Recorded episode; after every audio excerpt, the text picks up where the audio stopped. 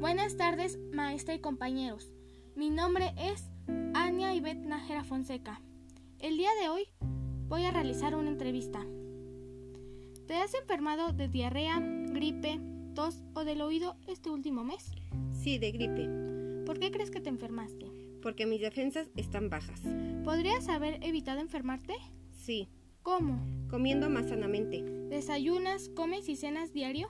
Sí, ¿Te lavas las manos después de ir al baño y antes de comer? sí, ¿Comes o bebes del mismo alimento que está comiendo algún compañero? no, nunca. ¿Tienes las vacunas que necesitas y están registradas en tu cartilla?